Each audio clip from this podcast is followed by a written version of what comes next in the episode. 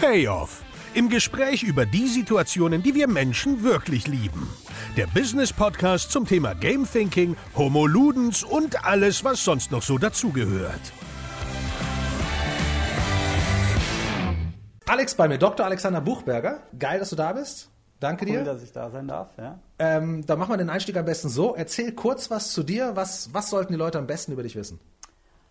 Ähm, vielleicht beruflich, privat, beruflich. Ich bin seit, ich sag mal, fast 15 Jahren im ganzen Bereich Entrepreneurship, Gründung tätig, selber in einigen Startups gearbeitet. Seit neun Jahren auf der Investorenseite, war erstmal kurzzeitig beim Corporate Venture Capitalisten, war mir alles etwas zu groß, ja, und habe jetzt mit drei Partnern seit sieben Jahren einen eigenen Venture Capital Fonds hier in München. Ein Kollege ist in Berlin und ja, macht sehr viel Spaß. Privat, Hobbypilot, ja, Fliege, Geil. Fliege, Fliege was? ähm, Fliege, Flugzeug, Ja. ein- und zweimotorige. Okay. Und äh, in Europa, wo es auch immer einen geilen Flugplatz gibt, fliege ich hin und ähm, mache sonst viel Sport. Okay, Sport, was für welchen? Halbmarathon dieses Jahr gelaufen. Ähm, Respekt. Trainiere so ein bisschen Richtung Marathon nächstes Jahr. Ähm, Basketball, obwohl ich sehr klein bin, aber macht trotzdem Spaß. Ähm, Gerade deswegen wahrscheinlich. Und sonst sehr viel in den Bergen auch, bei Okay. schönem Wetter. Ja. Basketball im Verein? Nee, nur in privaten Gruppen. Okay, sehr schön. Das passt ja schon gut, weil also Sportler ist, also ja, bei uns auch in der Familie Sport immer ein Riesending. Ja. Ähm, ich glaube sogar, dass Sportler, die haben, eine, die haben eine Art Charakteristik oder eine Art, auch eine, also das kannst du nicht verallgemeinern, ist klar. Aber im Großen und Ganzen hast du Sportler schon, die haben einen gewissen Drive, immer besser werden zu wollen oder sich zu fordern, sag mal so rum. Das stimmt. Ja, suchen wir nach dem Neuesten, du hast gerade selber gesagt, ähm, auch in die Berge gehen, wird ja immer gerne als eines der besten Beispiele dafür genommen, wenn es darum geht, intrinsische Motivation zum Beispiel zu erzählen, womit ich natürlich jetzt kommen muss als Gamification-Guy. ähm, wo man ja genau sagt, wo man, also womit man gut erklären kann, dass die Leute eigentlich nicht immer nach dem suchen, was angenehm und einfach ist, sondern komischerweise in, ihren, in ihrer Freizeit genau das Gegenteil suchen, die Herausforderung, das, was schwer ist. Und wenn man es geschafft hat, dann sucht man schon wieder nach dem nächsten. Also der, der Mensch hat wirklich eine Lust auf Leistung. Wahrscheinlich nicht nur in der Freizeit, sondern wahrscheinlich auch einige, ich sag mal, gerade unsere Gründer, ähm, auch beruflich, ja. Wenn man darf, würde ich jetzt dazu sagen. Wenn Genau. man darf, ja. Ja, ich glaube, man muss, halt- also wenn man den Kontext hat, dass natürlich der, wenn der, der, der Job mit einem mitwächst, stimmt. was bei Gründern auf jeden Fall, ja, man muss ja erstmal alles sein, man ist für alles zuständig, Ja, dann absolut, ja. es ist noch nichts festgefahren, viel Überraschendes passiert, keine festen Prozesse, es ist wenig vorhersagbar, was das Ganze, das Ganze auch schwer spannend macht. Ja, ja, total. Jetzt ähm, wieder zurück, aber zu dir. Also VC, für was speziell? Ähm, wir haben uns eigentlich von Anfang an auf B2B-Softwaremodelle konzentriert, weil wir waren so vor sieben Jahren so ein bisschen die New Kids on the Block, ja, ein eigenes Startup im Investorenbereich sozusagen und wollten uns halt einfach von Anfang an wo auf eine gewisse Sache spezialisieren und einfach aus meiner Sicht, egal ob du jetzt als Gründer oder als, als VC oder was auch immer du machst, so eine gewisse Spezialisierung, glaube ich, tut einfach gut. Ja. Okay. Und haben uns darauf konzentriert, haben bis jetzt über 20 Investments getätigt, alles in dem Bereich und funktioniert eigentlich ganz gut. Ja. Innerhalb dieser B2B, in diesem, dieses B2B-Bereichs nochmal spezialisiert? Ähm, da nur Software, also das ist aber immer noch Aber breit. egal, ob jetzt Marketing, ob äh, Genau. CRM, ob also Sales, ob Prozesse. Ge ob, genau, auch wirklich auch Richtung Software für Maschinen, ja, ist ja immer so Industrie Okay. 4.0, äh, so ein Buzzword, ähm, auch da schauen wir uns ziemlich viel an. Cyber Security zum Beispiel wird auch immer wichtiger. großes Thema, klar. Ja. Künstliche Intelligenz dann wahrscheinlich. Das sowieso, ja. Klar, Blockchain. Ähm, jein, schauen wir uns an, aber wir sehen immer noch nicht so die riesen äh, großen, ich sag mal, Use Cases in dem Bereich, die wirklich funktionieren. Okay. Ähm, fernab von Tokens oder so. Aber ähm, So im Logistikbereich irgendwie noch gar ja, nichts. doch, doch, Logistik auch. Haben auch schon zwei Investments in dem Bereich, äh, Bereich äh, getätigt. Also da tut sich auch einiges. Ja. Jetzt als VC, was siehst du für dich so, oder was sind so für dich die, zum einen die größten Herausforderungen in deinem alltäglichen Job Mhm. und was siehst du als das Spannendste an? Ähm, vielleicht starte ich mit dem Spannendsten. Ich glaube einfach diese Abwechslung mit echt extrem motivierten Leuten, ja, den Gründern äh, zusammenzuarbeiten, sie kennenzulernen, ähm, auch da durch die inspiriert zu werden. Ja. ähm, und man denkt immer so ein bisschen, naja, Gründer, die, die wollen irgendwie mal viel Geld verdienen, aber du hast vorhin gerade gesagt, diese intrinsische Motivation ist bei denen einfach extrem groß, einfach, einfach was zu bewegen, einfach was zu verändern. Also richtig, richtig, ähm, ja, coole Leute, die man da kennenlernt. Und das ist, glaube ich, die größte Motivation. Herausforderung, ähm, sicherlich Red weiter. Brauchst die du- brauchst Zuschauer, die es gerade hören, jetzt, Hilfe? mein, mein, mein Arm vom Mikrofon ist gerade irgendwie abgegangen. Ich versuche den gerade wieder festzumachen. Äh, aber ich höre zu. Die, so, das die, sieht die gut aus. größte Herausforderung ist, glaube ich, wirklich ähm, zweierlei. Einerseits natürlich die richtigen Gründer herauszufinden, ja, die wirklich auch das beste Produkt produzieren, äh, die wirklich das richtige Market-Timing haben, die einfach das Produkt auch an den Mann und an die Frau bringen können und dann halt auch einfach erfolgreich sind. Ja, das ist, glaube ich, der eine Punkt. Ähm, und der andere Punkt ist sicherlich auch, du hast es vorhin gerade Blockchain angesprochen, einfach zur richtigen Zeit auch auf die richtigen Trends zu springen ähm, und dann so ein gewisses Marktgespür ja, für Technologien, für die unterschiedlichen Bereiche einfach zu gewinnen und zu sagen, okay, das ist einfach ein Thema, das könnte jetzt funktionieren. Ja, das ist ein Thema, was wahrscheinlich vielleicht erst in ein paar Jahren funktioniert, weil einfach die Infrastruktur noch nicht vorhanden ist. Ja. Ein Beispiel zum Beispiel, ich habe mir vor zehn Jahren im Industriebereich Software-Themen angeschaut, die irgendwie die Maschinen steuern, auslesen, monitoren, ja. Aber nachdem da das Thema Cloud noch gar nicht wirklich relevant war, ähm, hat dieser ganze Trend einfach nicht funktioniert. Und jetzt merken wir zehn Jahre später, dass es funktioniert. Okay. Also ein bisschen Gambling, so ein bisschen, oder? Ja, natürlich. Also da muss man ganz ehrlich sagen, man kann viel analysieren, man kann viel irgendwie äh, auf Konferenzen sein, versuchen irgendwie die neuesten Trends zu identifizieren, ja. Aber am Ende sind so viele qualitative Risikofaktoren. Ja. Es ist absolut Gambling Ja. zum gewissen Grad. Ich hoffe, das hören nicht meine Investoren, aber ähm, es, ist, es ist sicherlich auch ein gewisses Glück, was dazugehört. Ja, ja, man muss ja ehrlich sein. Ja, ja. Wenn man jetzt unterwegs, also ich überlege gerade, wenn ich unterwegs bin auf LinkedIn, ich habe das Gefühl, jeder dritte Post, vierte Post ist Digitalisierung. Ja. Das Thema, was bedeutet für dich Digitalisierung? Gute Frage. Ähm, gut, Digitalisierung, man denkt natürlich gleich irgendwie an Software-Themen, ja, dass man irgendwie Kostenersparnis, äh, Zeitersparnis irgendwie so durch digital, also jetzt gerade im B2B-Bereich ähm, hervorruft. Ähm, das würde ich sagen, ist für mich Digitalisierung jetzt so im größeren Sinne.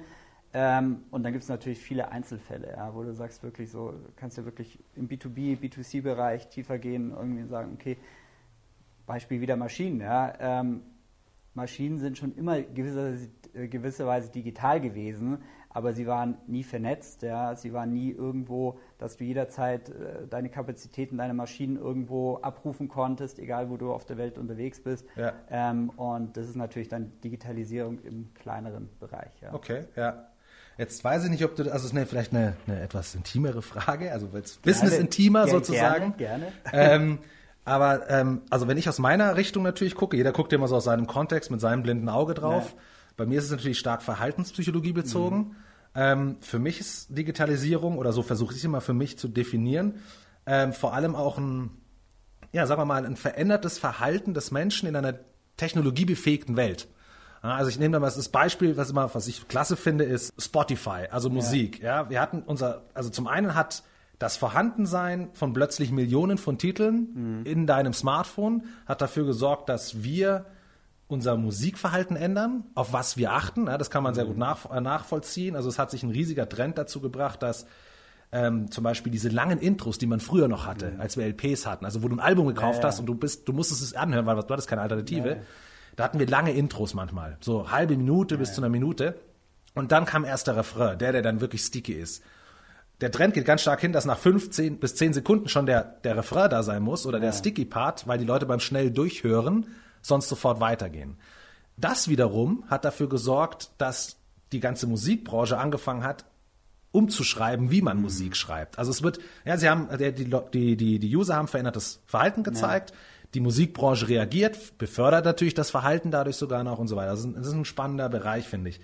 Wenn man jetzt an, an, an, an Gründer im Technologiebereich kennt, ich würde jetzt aufgrund meiner Erfahrung und aber auch intuitiv sagen, viele Techies, klar, die wissen, wie man das einfach macht. Ja, das Ist ist notwendig, ja. Genau, Gott sei Dank. Also die lieben ihr Produkt, kenne ich ja, bei mir auch selber. Was man macht, liebt man. Man ist dann da blind unterwegs, macht das Ganze. Jetzt kommen die auch noch hauptsächlich aus dem Techie-Bereich, schauen sich das natürlich ganz ingenieurslastig an, ja, effizient, äh, sozusagen die Schönheit in den, in, den, in den Binärcode. Was glaubst du, gerade bei diesen Startups, wie gut ist da das Wissen vertreten, wenn es um die Psychologie der User geht?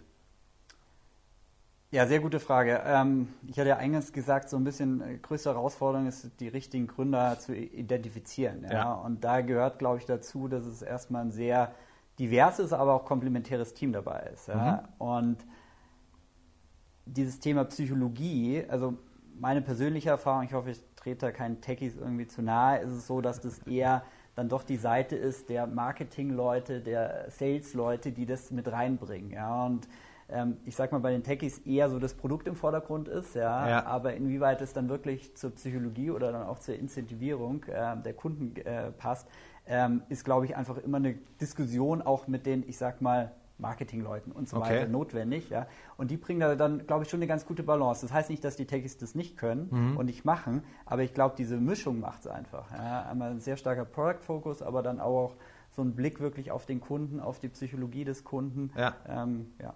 Ah, okay, interessanter Punkt. Weil zum einen hast du ja ähm, eigentlich die Psychologie müsste ja schon, glaube ich, in, in, beim UX-Gedanken ins Produkt mit eingebaut sein. Ja. Also schon, und zwar nicht erst als das ist, das ist etwas, was, was vor kurzem hat der UX Day in Mannheim stattgefunden. Ja. Und da haben wir lange Gespräche darüber geführt, wie das eigentlich ist, dass ein Produkt wird entwickelt, so wie es perfekt läuft, die Feature laufen, technisch mhm. alles gut, Problem wird gelöst und dann überlegt man sich, wie man so einen UX-Layer drüber legt, wodurch du natürlich sehr beschränkt bist, weil das System eigentlich schon ja, gebaut ja, klar, ist. steht schon alles. Genau. Also oftmals kommt das Thema dadurch ein bisschen spät rein, mhm. könnte ich mir vorstellen. Und das Interessante ist, und das, weil du es gerade angesprochen hast, ähm, also zum einen hast du völlig recht, Marketing sollte auf jeden Fall diesen mhm. auch Vertrieb können. Da wage ich aber zum Beispiel auch wieder reinzuwerfen, dass ähm, man geht gerne vom Homo economicus aus, mhm. auch gerade auf dieser, also der klassische Verhaltenspsychologie-Ansatz mhm. ähm, oder aus der Verhaltensökonomie, der ist auch da noch ziemlich schwach. Also ich, ich, ich darf das vielleicht sagen, weil ich selber habe ähm, auch noch Business-Uni studiert, auch also eine Art BWL-VWL-Mischung, Marketing als Schwerpunkt, wobei ich mir ehrlich gesagt nicht sicher bin, ob das ein, also so, ich hatte nicht das Gefühl, so tief, dass wir so tief rein sind, aber man hat leider erschreckend wenig über, was so die Psychologie angeht, mhm. gerade auch so, wenn es um Preispsychologie geht, ja, aber auch, ähm, man geht eben zu, zu sehr immer davon aus, eben Homo economicus heißt eben, dass wir sagen, okay, rational, klar, der Mensch will will es einfach haben, der Mensch will Rabatte haben, mhm. ne, der Mensch will ähm, ähm, von A nach B mit der Software sehr schnell kommen. Mhm. Was aber dann verwechselt wird mit dem äh, Perceived Value sozusagen. Mhm. Ja, sorry für die ganzen englischen Einwürfe manchmal, aber Perceived Value, wo es eigentlich, wo man darum geht, wo man erkennt, gerade eben aus der Verhaltensökonomie kommt, dass der Mensch dann Dinge oder ein Tool auch wertschätzt, mhm. Wenn, wenn er merkt, dass er damit besser wird. Also mhm. es geht gar nicht darum, alles noch schneller zu können, ja. dann wertschätzt man es vielleicht sogar weniger. Also paradoxe Sachen. Mhm. Ja, äh, super interessantes Thema. Ja, das stimmt, das ist schon spannend. Und ich glaube auch, ähm, da können auch unsere, klar, wir sind jetzt im B2B-Bereich sehr aktiv und da ist, merkt man auch so einen Trend. Früher war immer, ich weiß nicht, ob du jemals SAP gesehen hast, wie das aufgebaut ist, ja, das ist einfach schrecklich. Ja. ja. Ähm, und da war, glaube ich, oder ist immer noch B2C, ja, also wirklich, wo der Kunde, der Endkunde irgendwie viel mehr gefragt ist, ob das es nutzt, dass es irgendwie spannend findet, dass es schön findet, mhm. ähm, ist, glaube ich, da auch um einiges voraus. Wir merken es schon aber auch in unserem Markt, B2B Software, ähm, dass ich sag mal, dieses Nutzerverhalten und da vielleicht auch indirekt die Psychologie. Ja. Es mhm. gibt zum Beispiel immer mehr sogenannte User Researcher, ja, mhm. die halt wirklich ähm, über qualitative Umfragen, auch im B2B-Bereich und auch ein Controller, der einfach irgendwie Zahlen eintippt ähm, in, in irgendein Programm, ja, immer mehr auch besser verstehen wollen, was gefällt ihm an der Software, was äh, ist irgendwie das Thema, warum er da irgendwie einfacher arbeitet, warum er Lust hat, daran zu arbeiten und so. Also da merkt man schon, da tut sich was, aber es ist schon noch ein langer Weg und ich glaube, was du auch sagst, glaube, jedes äh, größere Start-up, äh, Psychologen oder so, würden auch nicht schlecht tun. Ja, ja. ja ich hoffe immer noch, also ich, ich träume davon, ich meine, wir haben noch Zeit, aber Vielleicht gibt es ja in 20 Jahren so einen Chief Behavior Psychology Officer oder yeah, so in den das, Firmen. Das kann gut sein, das kann ähm, gut sein. Auf jeden Fall spannend. Jetzt, äh, wenn ihr dann so Software habt, die natürlich dann intern bei Unternehmen oder wie auch immer von Menschen am Ende ja genutzt werden, also es gibt bestimmt, habt ihr eigentlich, ah ja, interessanter Punkt, habt ihr eigentlich eine Investition, die oder glaubst du, die kann, kann kommen oder gibt es ähm, ja natürlich kommen schon, aber Systeme, die komplett autonom, automatisch ablaufen, also wo der Mensch null Faktor ist? Ähm, gute Frage. Ich muss mal meine 20 plus Unternehmen durchgehen. Ich glaube aber ehrlich gesagt nicht. Nee. nee, ich glaube nicht. Ich glaube, ähm, ja, das Beispiel, was ich hatte, autonomes Fahren, ja. ja ähm, äh, das geht ja schon so in die Richtung. Du hast im Endeffekt einen Kasten, der dann wirklich Entscheidungen trifft, ja, äh, wo jetzt auch niemand irgendwie fernsteuert, ja, ähm, über Kamerasysteme, GPS und so weiter. Ähm, sowas, ja, aber das. Aber erst, wenn wir ja wirklich beim vollautonom sind. Genau, oder? So lange ist genau. ja sonst eine Kombi. Ge- ge- die, genau. das wäre sozusagen Level 5, vollautonomes genau. Fahren. Ja. Ähm, ja, das sowas. Aber sonst, ohne jetzt lang drüber nachzudenken, haben wir nicht und ist auch ehrlich gesagt oft schwer vorstellbar. Ja, glaube ich auch. Ja. Okay, aber das ist das Schöne, weil damit sind wir nämlich ähm, äh, voll, voll auch wieder in meinem Lieblingsthema. Dann haben wir natürlich Menschen, die Software nutzen, also haben wir ein Verhalten. Ja. Ähm, von daher muss natürlich, wenn du jetzt hier bei mir zu Gast bist, die Frage kommen, was weißt du über äh, Gamification? Also erstmal vorab, ich bin sicherlich kein Experte, was Gamification betrifft, ja, aber ähm, wir sehen es halt in zwei Bereichen stark. Also ähm, einerseits glaube ich bei Softwareentwicklung, Produkt, ja, also sprich, wie kann man eigentlich den Endnutzer, ja, CRM-Beispiel, Salesforce hast du erwähnt, ja, wie kann man den eigentlich dazu bringen, dass es möglichst einfach, möglichst oft, ja, als Sales Manager ist immer das Schlimmste, eigentlich das CRM zu pflegen, ja, ähm, wie kann man eigentlich möglichst mit, äh, ich sag mal, mit ein bisschen spielerischem eigentlich die Software und das Level der Nutzbarkeit der Software oder die Anzahl auch de, der Tage oder Stunden, wie jemand eine Software nutzt, Ja. wie kann man das erhöhen? Aha. Und wir sehen es schon bei einigen Firmen bei uns, egal ob das anfängt bei ähm, Erklärung, ja, wenn jemand ein erstes Mal die Software nutzt, Okay. ja, ähm, anlernen, ja, dass man da über Gamification, ja, über irgendwelche Buttons, die dann rumspringen oder so, dass man dann da irgendwie ähm, ein paar Punkte gewinnt, ja, und man macht halt so eine Art Training durch, ja. Okay, so Onboarding. Das, genau, Onboarding, dass man da was versucht ähm, und dann wo es noch nicht so wirklich gut funktioniert, halt dann auch im Daily Doing. Ja, also Mhm. für unsere Gründer und für unsere Softwarefirmen ist natürlich immer wichtig, das Engagement der Kunden, Ja. was ich schon gesagt habe, und da versucht man ein bisschen was. Der andere Bereich, wo wir es sehen, ist dann bei unseren Firmen in der Organisation. Ähm, da ist sicherlich Sales ein Thema. Ja, wie Okay. kriegt man da irgendwie die Sales Manager noch mehr dazu, dass sie, weiß nicht, Cold Calls zum Beispiel machen, Anzahl, ja, Mhm. dass sie das irgendwie äh, spielerisch einerseits, ja, aber auch dann irgendwie mit so Rewards. Ähm, das verstehe ich so ein bisschen auch unter Gamification im weiteren, weitesten Sinne. Ja. Okay. Ähm, natürlich, das nächste Thema ist auch so, wenn es dann um Product äh, Features geht. Ähm, wie kommen wir eigentlich an neuen Features? Einfach so ein bisschen Brainstorming. Da kann man, glaube ich, auch ganz gut was mit Gamification machen. Also für interne Entwicklungsprozesse. Ge genau, dann- genau. ja. Und da kann man, glaube ich, auch was machen. Ähm, aber unterm Strich, wenn ich ehrlich bin, im Vergleich auch zu, ähm, ich sag mal, mehr im B2C-Bereich, äh, passiert da auch noch nicht so viel. Ja. Mhm. Also äh, das ist wirklich auch, was du machst, da ähm, ist da, glaube ich, alles noch sehr am Anfang. Ja. Ähm, und viele wissen auch gar nicht, oder auch als ich jetzt hier eingeladen worden bin, ja, so Gamification, naja, gut, schon mal gehört. Ähm, ich habe so ein paar Beispiele, was ich drunter mir vorstelle, aber eigentlich auch ich, ich müsste eigentlich viel mehr müssen, wissen, was für Bereiche es da genau gibt, ja, ähm, was funktioniert schon, was funktioniert nicht. Und da ist, glaube ich, ja, gerade bei unseren Firmen und bei auch uns Investoren äh, echt noch Nachholbedarf. Hm, Cool, guter Punkt eigentlich auch an uns, Hausaufgabe. Ja. Weil wir, wenn das noch nicht von vornherein eigentlich, wenn man, ja, theoretisch müsste man einen Begriff hören und gerade Leute wie du, Entscheidungsträger, haben eine gewisse Grundverständnis, sofort eine Idee, da gibt's einen Case so, Ja. um das zu transferieren. Also da müssten auch, wir als Industrie müssen aber besseren Jobs machen, was Kommunikation nach außen angeht. Ja, aber es ist natürlich auch noch eine kleine, kleine, kleine und feine Industrie bis dato. ja. Klar, ja, also relativ jung, relativ. Und gerade auch im deutschsprachigen Raum auch sehr, sagen wir mal, noch kulturbedingt, meiner Meinung nach, gibt's noch eine gewisse. Der Begriff Gamification ist auf der einen Seite sehr geil, weil jeder sofort irgendwie eine positive Ja. Emotion hat, aber im nächsten Moment ist sofort, ja, Moment mal, wir daddeln nicht. Wir sind hier Ingenieure, ja, wir arbeiten ja. seriös. Was, was willst du, so ungefähr? ähm, das, da ist er leider zu sehr in Richtung Videospiel anstatt Mhm. Verhaltenspsychologie. Also keiner assoziiert Verhaltenspsychologie damit, sondern jeder denkt sofort an Videospiel, was passiert auf dem Screen und ja, mein, Ja. mein Kind spielt, na, ich nicht.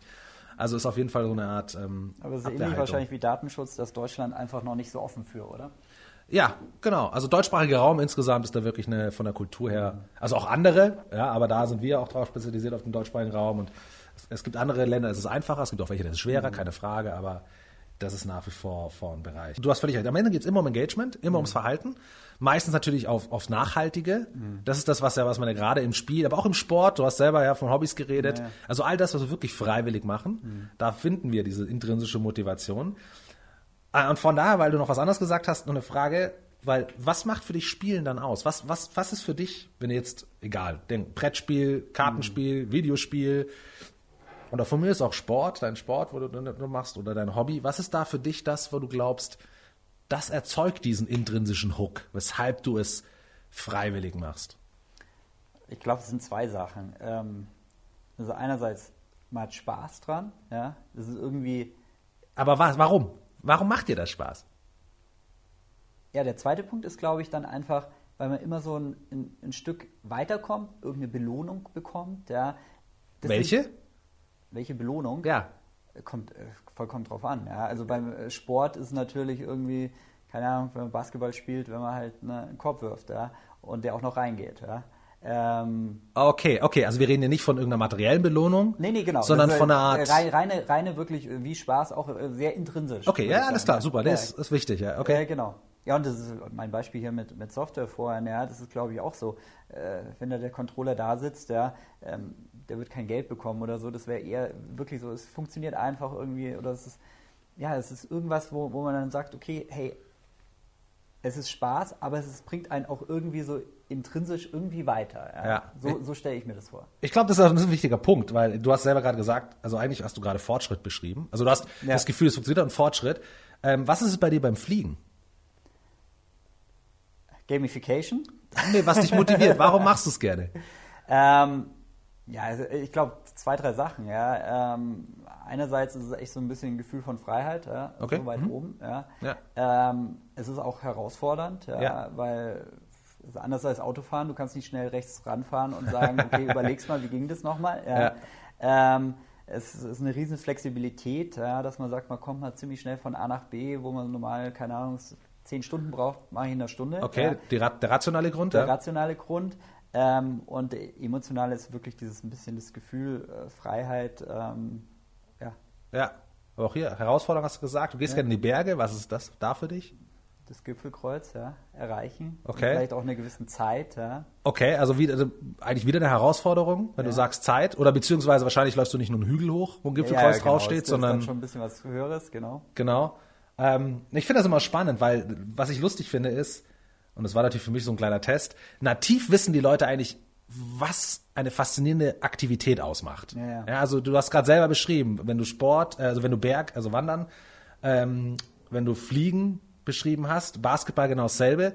Ähm, aber wenn wir uns aber überlegen, wie die Leute dann Gamification in Software oder überhaupt einsetzen, dann redet plötzlich keiner mehr von Herausforderungen Ja. Oder von eben äh, irgendwie Fortschritt, sondern man redet von Belohnung. Und zwar von, hey, hier gibt's ja einen Punkt, ja, aber ich kann dir sagen, das langweiligste Spiel ist ein Buzzer, du drückst drauf und kriegst überall ständig Punkte. Auch wieder dasselbe, muss auch wieder an uns liegen. Die Industrie hat sich so verkauft. Ganz schrecklich, ja, mit Ja, ja. Punkte, Badges, Ranglisten, ähm, was klare extrinsische Motivatoren sind, also genau das, was wir mit Gamification eigentlich nicht erreichen wollen, sondern eben das Intrinsische. Und jeder weiß, was das Intrinsische im Sport ist, im Hobby, also alles, was er freiwillig macht, aber sobald es dann heißt, jetzt nimm das doch mal und transferier es auf deinen Job oder auf Produkte wie Software, dann heißt es immer wieder, ja, wir belohnen halt die Leute. Ja, ja, Das, ist, es ist auch nicht einfach. Also ich habe da auch schon öfters drüber nachgedacht und denke mir immer so, cool, heute bin ich mal bei dir, vielleicht kriege ich da auch mal noch mal Input, ja. Ähm, gerne. was, was, was denn da eigentlich so passiert, ja. Und ähm, Der Punkt ist der, du hast ja aktuell, wenn Leute ihren Job, also wenn du das Engagement im normalen Job vermisst, dann hast du den Job ja schon designt und aus diesem Grund, weil er nicht so attraktiv ist, weil er irgendwie vorhersagbar wird, repetitive wird irgendwie, verhalten sich die Leute ja schon, wie sie sich verhalten. Das heißt, natürlich sagt, heißt es dann, dann ändern wir den Jobdesign, also das Jobdesign. Ja? Ähm, was die Grundidee ist eigentlich, dass man sagt, du versuchst nicht den Menschen zu ändern, du versuchst nicht eben ihn direkt zu triggern, eben indem ich sage, hey, ich gebe dir was, jetzt sei doch mal motivierter, sondern wir sagen, anstatt den Menschen zu ändern, ändern wir sein Umfeld, ähm, dass es plötzlich für ihn so, also in, aus, aus den, mit den Gesetzgebungen, die wir aus Spielsport Hobby kennen, warum die so attraktiv sind, ja, weil das sind ja auch nur Umfelder, naja, naja. also du hast, wir merken, dass das Verhalten, was Firmen gerne hätten, ein und dieselbe Person, die das eben im Unternehmen nicht zeigt, geht aber raus abends, macht sein Hobby, macht seinen Sport, macht ein Videospiel und zeigt das Verhalten dort. Das heißt, hat nichts mit der Person zu tun, sondern nur seinem Kontext. Und so kannst du Jobs neu designen, Prozesse neu designen, weil wir haben die, wie, wie Firmen heutzutage hauptsächlich designt sind, das kommt immer noch aus der Industrialisierung. Hierarchien, Ja, ja, klar. Kommunikation, so. Taylorismus. Und, genau. Hätten wir immer noch die Jobs, also hätten wir noch industrielle Jobs, wäre das auch okay so. Nur jetzt wollen wir kognitive Leistung, also Ja, brauchen wir ein anderes Umfeld, also müssen wir die Jobs mit umdesignen. Ja. Von daher ist es gar nicht so abwegig. Ja? Ja, das ist spannend. Das Ähm, ist echt spannend. Aber wahrscheinlich dann auch gar nicht so einfach, das dann wirklich nach so einem Workshop auch, äh, Workshop auch in dieser Organisation so zum Leben Richtig. zu erwecken. Genau, also es ist nichts, was du, du hast super viel aktuelle Strukturen im Job, die dem widersprechen, womit wir kommen. Ähm, Und dann ist halt bei vielen, die sagen, selbst wenn es stimmt, der Aufwand ist uns zu groß. Oder dann, ja, dann, dann hast, dann musst du, ähm, es funktioniert also zum Beispiel nicht, dass eine Abteilung meistens sagt, wir machen's und der Rest nicht, weil dann stößt es an den Abteilungsgrenzen gegeneinander. Ja, Ja. Ähm, genau. Jetzt kannst du natürlich aber innerhalb einer Software kannst du es vielleicht ein bisschen geschützter machen oder du sagst, wir setzen das nur für einen ganz gewissen Produktionsprozess ein, dann kann es auch wieder ein bisschen geschützter sein. Ähm, aber deswegen ist das Spannende, dass dieses, diesen Grundgedanken von Gamification aus meiner Erfahrung hauptsächlich oder am besten funktioniert es bei Kunden, die immer noch inhabergeführte Unternehmen sind, Mittelständler. Weil da ist es, äh, dann, dann, da bringst du den Chef, der weiß intuitiv, ja, der muss sich nicht, der muss sich nicht anhand von Effizienzpunkten rechtfertigen, der weiß intuitiv, dann dauert es halt ein, zwei Jahre, aber wir sorgen wieder dafür, dass die Leute mit dem Lächeln reinkommen, das ist ihm selber auch noch mehr wert, gewisses Ja. Ego, ja. Dann hast du auch die Zeit und kannst dran arbeiten. Ja, aber das ist, glaube ich, neben dem, ich sag mal, inhabergeführten Mittelständler, glaube ich, auch gerade für junge Startups total Ja. relevant, weil ich glaube, die versuchen auch, es ist ja ein riesen War for Talents, ja, hier in dieser äh, Vollbeschäftigungszeit, ja, Ja. und versuchen halt auch jeden irgendwie zu akquirieren und wenn da solche Themen weiter oben aufgehängt werden, Ja. ist, glaube ich, schon ein Thema. Genau, das ist eine Menschenbildsache. Ja. Ähm, das hängt mit vielen Faktoren zusammen. Erstens, weil wir so aufgewachsen sind. Also wir sind in den letzten 150, 200 Jahren so konditioniert, dass der Mensch Total. über Belohnung funktioniert. Was auch, und das darf man nie vergessen, extrinsische Entlohnungen, oder zum einen ist es erstmal eine Entlohnung. Du hast was gemacht, du kriegst was dafür. Aber wir dürfen nicht verwechseln, dass das, das hat nichts mit Motivation in erster Linie zu tun, sondern du hast das, du hast was gemacht, dafür wirst du gerecht entlohnt. Dann kann natürlich sowas auch eine, ein Dankeschön sein von jemandem. Ja, wenn das, also wenn eine extrinsische Belohnung unerwartet kommt. Und du sagst, boah, damit habe ich jetzt nicht gerechnet oder halt einen Überraschungseffekt hat. Ja, Ja, Neugier, geil. Problem ist, sobald du es zum zweiten Mal machst, Dann ist es weg. ent- ent- ja, das, der, der Mensch erkennt das Muster und plötzlich Ja. sagt er beim dritten Mal, ja klar, steht mir ja zu. Es ist plötzlich nicht mehr dieser tolle Effekt. Ja. Ja. Das ist das Problem mit extrinsischen Sachen und und das ist längst bewiesen. Also es gibt so viele Sachen, die eigentlich die Wissenschaft längst weiß, Wirtschaft noch immer stark Mhm. ignoriert. Zum Beispiel, wenn wir über mechanische Aufgaben, repetitive mechanische, die kaum, also Fließbandarbeit, Mhm. wo du wirklich kaum kognitive Leistung brauchst, weil du es irgendwann aus dem FF kannst, Mhm. funktionieren extrinsische Sachen sehr, sehr gut. Also die Gruppe mit der höchsten Belohnung extrinsisch in Aussicht gestellt, wird am besten performen. Das Lustige ist, sobald nur rudimentäre kognitive Aufgaben dazukommen, Dann switcht das. komplett. Ja. Plötzlich bist du gelähmt. Weil, oh geil, die Belohnung will ich haben, dann denkst du noch ans Endresultat und du fokussierst nicht mehr auf die Aktivität selber. Also du, das ist, du kannst gar nicht anders. Das Ja. ist echt fies. Ähm, aber im Endeffekt, wenn du es mal runterbrichst, nehmen wir mal Spiel, Sport, Hobby. Was ist der kleinste gemeinsame Nenner von all diesen Fak äh, Aktivitäten? Äh, also diesen Faktoren, die wir wirklich, die aufkommen, wenn wir machen dürfen, was wir wollen. Völlig intrinsisch. Eine Idee? Du hast es eigentlich schon erwähnt. Der Spaß? Nee. Der, Spaß, der, der Spaß ist ein Resultat. Also Ja. Spaß, es gibt ja, Ja. nicht den Faktor, nehmen wir ja. Spaß raus. Ja? Spaß ist eine Kombination der Rahmenbedingungen. Ähm, wir nennen das Path to Mastery. Besser werden. Also Hm. Fortschritt. Sport, Spiel, Hobby, genau. Die sind alle dadurch definiert, dass wenn du es plötzlich gerafft hast, fordern sie sich weiter. Next step, Dann wird es schwerer, genau. Und wir denken eigentlich immer, der Mensch will es leichter haben. So beobachten wir mal in seiner nennen wir mal, freien Wildbahn. Ja? Also es ist genau umgekehrt. Ähm, Im Gegenteil, sobald du, also angenommen, wir glauben, also nehmen wir dasselbe im Job. Im Job versuchen wir, Probleme rauszudesignen. Also pro- ähm, wir versuchen es vorhersagbar zu machen, effizient zu machen, was ja aus wirtschaftlicher, rationaler Sicht völlig logisch ist. Ja? Ja. Ressourcenschonend, brauchen wir nicht drüber reden. Aber das Lustige ist, sobald etwas vorhersagbar ist, wird es auf der anderen Seite komplett langweilig für den Menschen über die Zeit. Das heißt, wenn du aber eine kognitive Leistung vom Menschen willst, dann willst du genau das verhindern, Langeweile. Das heißt, wir haben hier eine Balance, die wir halten müssen. Ja? Ja, klar. Und das sieht man ja zum Teil jetzt auch schon in Organisationsstrukturen, ja, dass man einfach die Leute auch ab und zu mal andere Jobs machen lässt Ja. und äh, einfach diese Langeweile rausnimmt. Ja. Richtig, ja. Das heißt aber, bevor man, ähm, bevor man sich überlegt, wie man also wenn man, oder wenn man sich überlegt, wie man Gamification einführen kann, dann kann man sich erstmal nur auf dieses eine Grundprinzip schon mal zurückziehen. Wie sorge ich dafür, dass der Nutzer von irgendwas, also ob ein Kunde ist oder ob es ein Nutzer einer Software ist oder wie auch immer, dieses, diesen gefühlten Fortschritt erlebt. Wichtig ist gefühlter Fortschritt. Ja, also zum Beispiel der zweitmeist, zweitmeistgenannteste Grund, warum Menschen kündigen weltweit, Langeweile.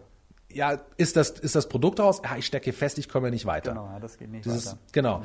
Manchmal ist das gar nicht so. Manchmal ist das so, dass die ständig weiterkommen. Das, das Problem ist, sie checken es nicht. Also du bekommst nicht als Feedback zurück. Sie sehen den Impact gar nicht, den sie eigentlich haben. Dann gehen sie auch. Das heißt, es geht nicht nur darum, dass sie sich weiterentwickeln, sondern dass sie das gefühlt auch erleben, dass sie sich weiterentwickeln. Und ähm, wenn du dir halt dann zum Beispiel mal Spiele als als eigenes, ja, als Umfeld nimmst, als System und dir die Mechanismen anguckst, dann sind die auf nichts anderes ausgerichtet, als eigentlich dafür zu sorgen, dass sie dich nicht überfordern, dass sie dich nicht unterfordern und sobald du es gecheckt hast, mit dir, weiter, Level- mit dir weiter wachsen. Level weiter. Genau. Und zwar in einer, auf eine qualitative Art und Weise, nicht auf eine quantitative. Also ähm, es geht nicht darum, dass du eine Sache machst, sondern jetzt machst du so einfach noch öfter. Oder jetzt machst du dasselbe in einer kürzeren Zeit. Ja. Das funktioniert ganz kurz, ja, aber es geht eigentlich immer um dieses Qualitative. Das heißt, deswegen haben wir, deswegen funktionieren auch gerade so Social Games oder Role-Playing Games so gut, weil da kommt aus dem, wenn du in einer Sache gut bist, ein Skill, entsteht eigentlich eine Verantwortung daraus, die das Ganze komplexer macht und noch schwerer macht. Also du hast dein Skill und auf dessen, angenommen, du kannst was gut, plötzlich musst du dich um andere kümmern. Zusätzliche Herausforderung. Es wird ja qualitatives Wachstum. Ähm, und das ist es eigentlich, was, was, was für diese intrinsische Motivation langfristig sorgt. Weil das Gehirn ist so gebaut, dass wenn du eine Sache schaffst, dann will der Gehirn diese Sache anwenden. Ja, das Skill erarbeitet, ich will es jetzt anwenden. Und ähm, das Spannende, und deswegen sind zum Beispiel Spiele so verdammt faire Systeme, du weißt, du schaffst Level 1 und du hast Level 1 nur geschafft, weil du verstanden hast, wie die Physik des Games funktioniert, die Controller funktionieren. Also erster Lerneffekt hattest du. Und das weißt du automatisch, weil du Level 1 bestanden hast. Jeder, der ein Spiel spielt, weiß, es ist automatisch nativ, es ist so gebaut. Und du weißt genauso, du wirst diese Skills in Level 2 brauchen, aber es wird schon wieder nicht reichen. Wir scheitern zu 80, 90 Prozent der Zeit in Spielen und genau deswegen sind Spiele aber so attraktiv, weil dadurch erleben wir überhaupt erst den Fortschritt. Durch den Aha-Moment, wie jetzt habe ich es aber rausgekriegt. Und das ist ja, auch wenn man das ja nochmal so ein bisschen die äh, Unternehmerwelt oder Unternehmenswelt so reflektiert, oft wird ja Scheitern als dann eher negativ angesehen. Ja. Ja. Und äh, somit kann sich dieser Effekt eigentlich gar nicht einstellen. Ja, weil es vor allem resultatsbezogen Ja, ist. Das ist der absolut. Unterschied. Ja? Also Ja. genau, kein Spiel ist resultatsbezogen. Wir spielen um des Spielens willen. Scheißegal, ob wir verlieren oder wie wir gewinnen, wie hoch. Oder, ja? ähm, und das ist, das ist etwas, was im Moment natürlich, wenn, sich, wenn man sich das anhört, weiß man schon, wo die ersten Probleme im Unternehmen bestehen, weil wir sind resultatsgesteuert, Mhm. getrieben. Was ja, wie gesagt, aus einer rationalen Sicht und aus einer ökonomischen Sicht auch sinnvoll ist. Mhm. Ähm, aber wir haben nur das Problem, dass der Mensch nicht rational ist. Also haben wir zwei Welten, die wir zusammenbringen müssen. Und wenn wir nur da die eine verfolgen, was wir eh schon machen, Homo economicus, alles rational, alles logisch, dann haben wir genau die Probleme, die wir heutzutage haben, ähm, nämlich, dass wir es nicht schaffen, dieses langfristige Engagement, und zwar nicht nur aufgrund der Akzeptanz, also ich kriege natürlich auch langfristiges Engagement, wenn du bei mir einen Job machst und ich zahle dir genug. Ja. Dann sitzt du es aus. Aber du kannst selber dich dann nicht zwingen, gute Leistung zu bringen, wenn der Job, wenn du es nur akzeptierst aufgrund des Geldes. Aber was würdest du denn zum Beispiel einem Gründer sagen, der jetzt irgendwie zehn Mitarbeiter hat, jetzt so eine gewisse Größe erreicht, was wir auch oft merken, so ab 15 Mitarbeiter, man braucht so ein bisschen Strukturen, dass die Hierarchien entstehen. Ja. Ja. Ähm, es ist sicherlich auch ein bisschen, dass ein paar Mitarbeiter dann eher nicht mehr so happy sind, wegen eben vielleicht Langeweile, weil sie jetzt nur noch immer kleinere Aufgaben machen. Ja.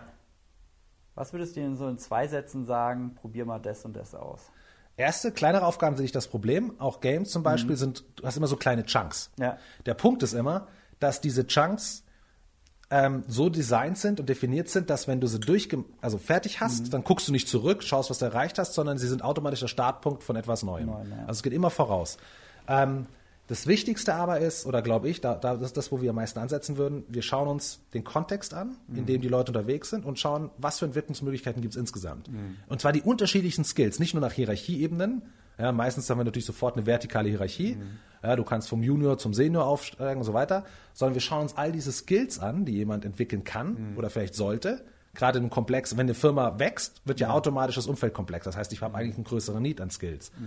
Und ähm, wir versuchen dann zum Beispiel Feedback-Systeme einzusetzen, wo die Leute merken, das sind die Skills, in denen ich mich entwickeln kann.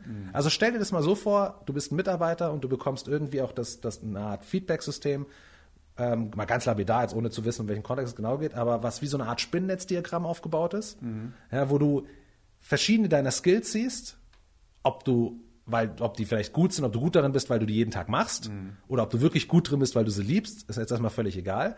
Aber du siehst, wie deine Fähigkeiten in Relation zueinander stehen. Also du siehst, in einer Sache bist du sehr gut, in der anderen Sache vielleicht eher schlecht, weil du es kaum ausführst oder wirklich nicht kannst.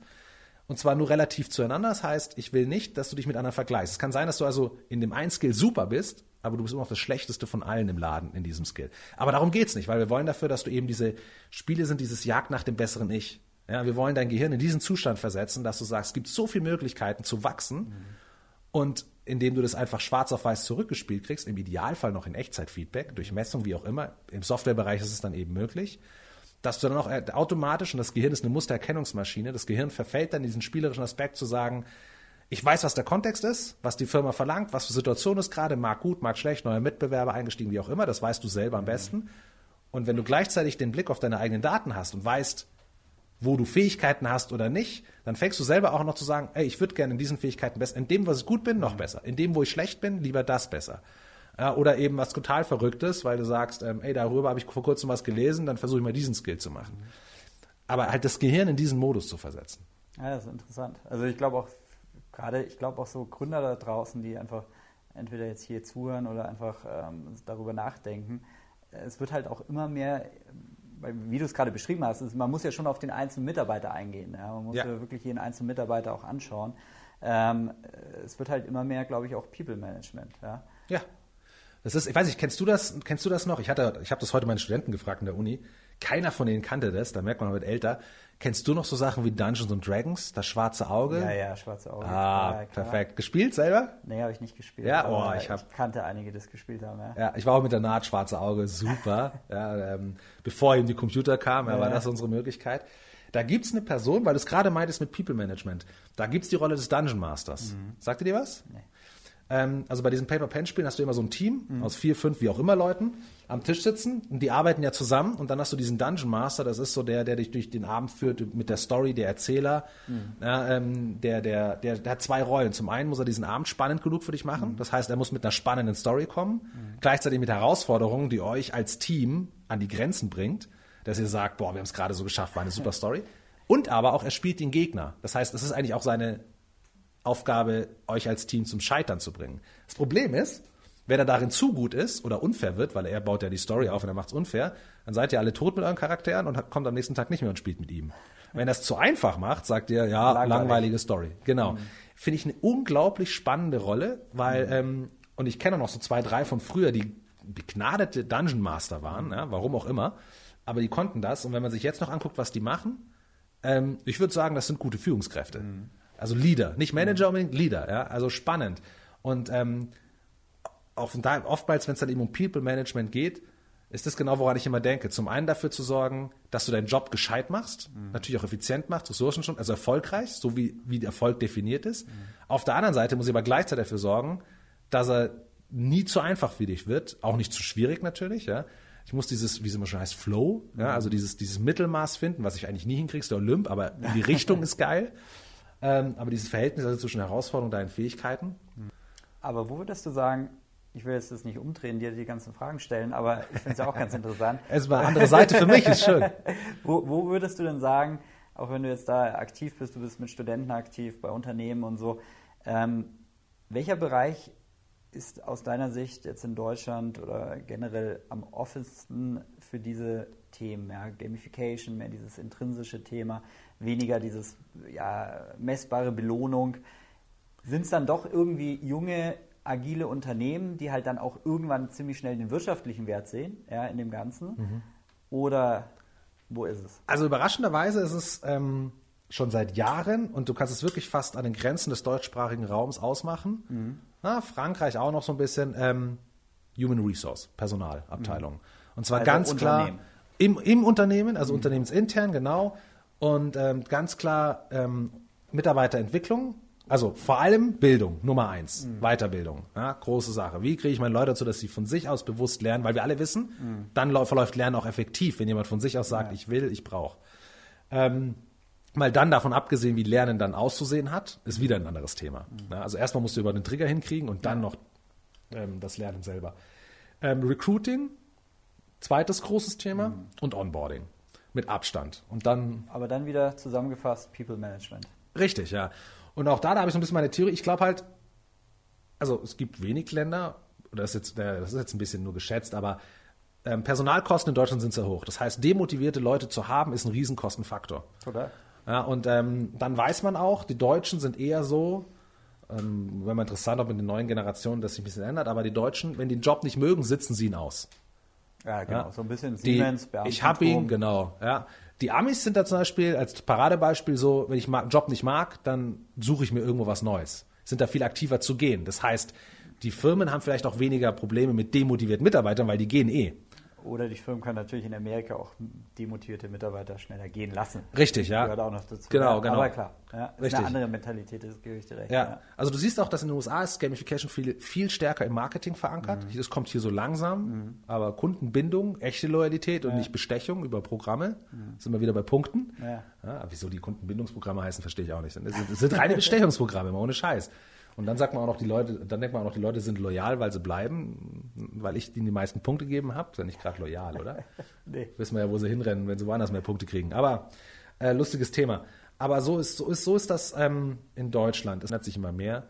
Ähm, gerade wenn wir eben bei der Weiterbildung sind oder eben auch die ganzen Recruiting-Sachen, Onboarding, Softwarenutzung, dann sind wir ja genau in dem Bereich kognitive Leistung, wo es eben um komplexe Themen geht, wo es um Lernen geht. Und jedes Spiel ist eine, ist eine Lernumgebung. Das heißt, kognitive Aktivitäten und ein Spiel selber sind ein natu natürlicher Fit. Ja.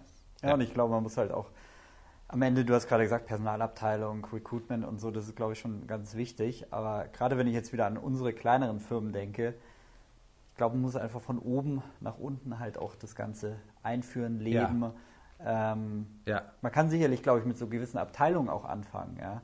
Ähm, aber das ist, glaube ich, schon so ein Punkt, was ich auch nochmal mitnehme von heute hier, ähm, dass das, wenn es oben auch, ich glaube auch, dass da also sehr, sehr große Offenheit ist, ja, bei Gründern. Ja. Ähm, gerade wenn sie dich jetzt so hören, auch so die Beispiele, ähm, einfach darüber mal nachzudenken und einfach zu sagen, okay, irgendwie muss man da schon, wenn man da was macht, das, das kann wirklich effizient sein. Ja. Effizient, ich weiß, das willst du nicht hören, aber, aber am Ende bringt es ja langfristig allen ja. was. Ja. Also auf jeden Fall effektiv. effektiv, Klar, ja, genau, ja, effektiv. Definitiv. Ja, das ist, das ist ein interessanter Punkt, weil, weil ich meine, wenn du Gründer, Gründer und Unternehmer in ihrem eigenen Laden befragst, was sie so spannend finden, dann reden sie meist über diese eben Vielfalt, Komplexität, Überblick, Makro, strategisch. Genau. Keiner sagt, ähm, wow, weil ich, weil mein Job äh, voll durchdesignt ist und strukturiert ist und immer das Gleiche ist. Nee, genau. Gleichzeitig, Und die meisten, das ist vielleicht noch ein Einschub, äh, die wenigsten, die ich kennenlerne, die machen das, weil sie irgendwann denken, sie wären da große Millionäre. Ja. Also werden Gott sei einige, Dank. werden einige, aber das ist nie deren Motivation Ja. gewesen. Also und ähm, wie ist München? Also, ich meine, wir sitzen hier in München. Ist also ist München ein gerade im B2B-Bereich starke Industrie und so keine Ahnung. Aber ist das ein starkes Pflaster oder seid ihr eigentlich eher in Köln, Berlin unterwegs? Nee, nee, also überhaupt nicht. Ähm, wir haben zwar, äh, ein Partner ist in Berlin, weil in Berlin tut sich schon viel, Ja. ja. aber Berlin war lange und ist es immer noch, ich sag mal mehr, die B2C-Stadt. Ja. Okay. Ähm, wenn du dir anschaust, ich weiß nicht, ob wir jetzt sieben DAX-Unternehmen hier vor den Türen Münchens oder in München Ja. sitzen haben, ähm, Stuttgarter Raum, also der ganze süddeutsche Raum, ja, auch Ja. mit der ganzen Automobilindustrie, Automobilzuliefer, da entstehen so viele Ideen, so viele Gründer und die ziehen da nicht äh, mit Familie und so weiter nach Berlin, nur weil Berlin im Moment äh, Startups-Stadt ist. Also im B2B-Bereich würde ich sagen, ist extrem viel hier. Okay. Ähm, Berlin holt da auf, ja. Aha. Ähm, aber auch qualitativ muss ich sagen, schon echt viel. Klasse. München, ja. Okay. Gäbe es noch, ähm, so, gäb's noch einen Bereich, wo du sagst, jetzt mal vom B2B und also jetzt nicht spezielles im B2B oder Software Service, aber gäbe es einen Bereich, wo du sagst, und wenn es in mit 80 ist oder so, keine Ahnung, aber da hättest du voll Bock, mal ein Unternehmen zu unterstützen und zu, zu, zu investieren oder einfach mal was zu probieren oder Selber gründen, meinst du? äh, oder zu unterstützen, ja, beides. Aber einfach, wo du sagst, das ist ein Bereich, da bist du, da würdest du einfach gern tiefer rein, unternehmerisch. Ich, ich, ja, ich, ich glaube persönlich, also ich hatte auch irgendwie mal die Gedanken, irgendwie Medizin zu studieren und dann bin ich doch in die BWL-Schiene abgedriftet, weil ich nach dem Abi so naiv war und dachte mir, oh Gott, da muss ich viel zu lang studieren. Ja, und BWL geht in vier Jahren. Ähm, ich beschwere mich gar nicht, macht ja alles sehr, sehr viel Spaß jetzt. Aber ich glaube, in dem Bereich Medizin. Und Doktor bist du trotzdem geworden. Ja, aber leider, leider keiner der Medizin. Ähm, äh, dieser ganze medizinische Bereich, also was sich da tut, ja, ähm, gibt ja auch einige, die immer so versuchen, also klar, fängt an bei Krankheiten, aber ähm, lebensverlängernde Themen, ja. Aha.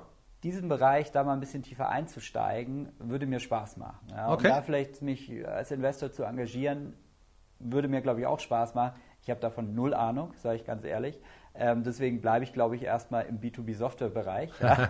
Aber das wäre das wär ein Bereich, den, den ich echt spannend finden würde. Ah, cool. Ja. Das ist lustig, weil mein, mein Vater, lange, lange im Silicon Valley gelebt, ähm, kommt aus dem Medizintechnikbereich. Okay, cool. Äh, ist da stark verwurzelt, jetzt auch wieder ein Unternehmen in der Schweiz, Okay. Medizintechnik. Ja, ist ein spannendes Thema. Also ich selber stecke auch nicht tief drin, aber man kriegt natürlich immer wieder mal Ja, ab und zu beim Abendessen was mit und so.